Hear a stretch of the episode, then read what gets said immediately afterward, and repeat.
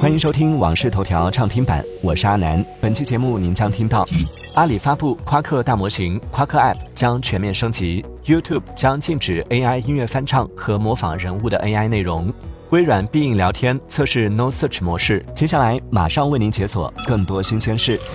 近日，阿里巴巴智能信息事业群宣布发布全站自研、千亿级参数的夸克大模型，将应用于通用搜索、医疗健康、教育学习、职场办公等场景。夸克 App 将借助自研大模型全面升级。最新评测显示，夸克大模型整体能力已超过 GPT 3.5，在写作、考试等部分场景中优于 GPT 4。近日，百度创始人、董事长兼首席执行官李彦宏表示，截至十月份，国内已经发布了二百三十八个大模型。大模型太多，而模型之上开发的 AI 原生应用太少。李彦宏表示，百度对旗下各个产品线进行了 AI 原生的重构。百度现在每新增一百行代码，就有二十行是 AI 生成的，而且这个比例还在快速增长中。十一月十五号，字节跳动旗下时光相册宣布停止运营。根据官网公告，即日起关闭时光相册备份、分享、任务及会员功能。部分网友在凌晨反馈称，下载了一晚上时光相册的照片，好多回忆。近期，全球范围内出现了不少 AI 音乐翻唱和模仿人物形象及声音的 AI 视频内容，引发广泛讨论。对此，YouTube 宣布将在未来几个月内删除此类内容。同时，YouTube 还将要求使用生成式 AI 工具的创作者，在他们的视频中标明这些内容是合成的，若不遵守，可能会导致他们的账号被暂停或封禁。据报道，OpenAI 正通过高达千万美元的薪酬包以及顶尖的技术资源，吸引谷歌和 Meta 的一些优秀研究人员加入，帮助开发其人工智能聊天机器人 ChatGPT。截至二月份，OpenAI 已经雇佣了至少九十三名曾经在谷歌和 Meta 工作过的人。十一月十五号，OpenAI 首席执行官萨姆阿尔特曼表示。我们将暂停新的 ChatGPT Plus 用户注册，由于使用量的激增已经超出了我们的承受能力。我们希望确保每个人都有良好的体验。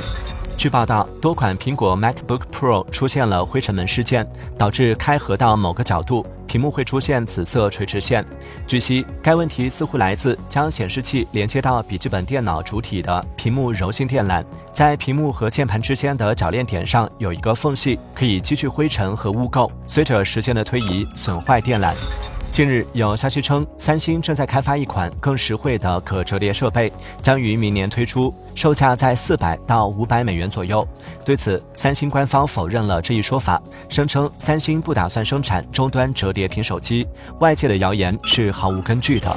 近日，莫斯科一家法院表示，谷歌因屡次拒绝将俄罗斯用户数据存储在俄罗斯境内的服务器上，被处以一千五百万卢布（约一百一十九万元人民币）的罚款。据悉，谷歌已被俄罗斯进行过多次罚款，主要理由是屡次未按要求删除被俄罗斯视为非法的内容。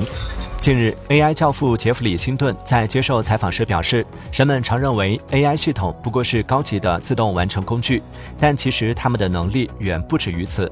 AI 系统会学习预测人们想要什么，这种能力的背后实际上是对话语和想法含义的深层理解。辛顿表示，这种能力可能使 ChatGPT 及其他类似的模型成为潜在威胁。近日，微软以插件的形式邀请部分必应聊天用户。测试 No Search 模式，用户开启该模式后，可以不依赖互联网的海量信息来回答问题，而是提供更精准、更相关的信息，更符合用户的偏好和需求。近日，名创优品英国旗舰店在伦敦牛津街正式开业。据了解，该店是名创优品在英国迄今为止最大的门店。开业首日，业绩突破欧洲门店纪录。目前，名创优品已进入全球一百零七个国家和地区，拥有近六千家全球门店。感谢收听《往事头条》畅听版，我是阿南。订阅收藏《往事头条》，听见更多新鲜事。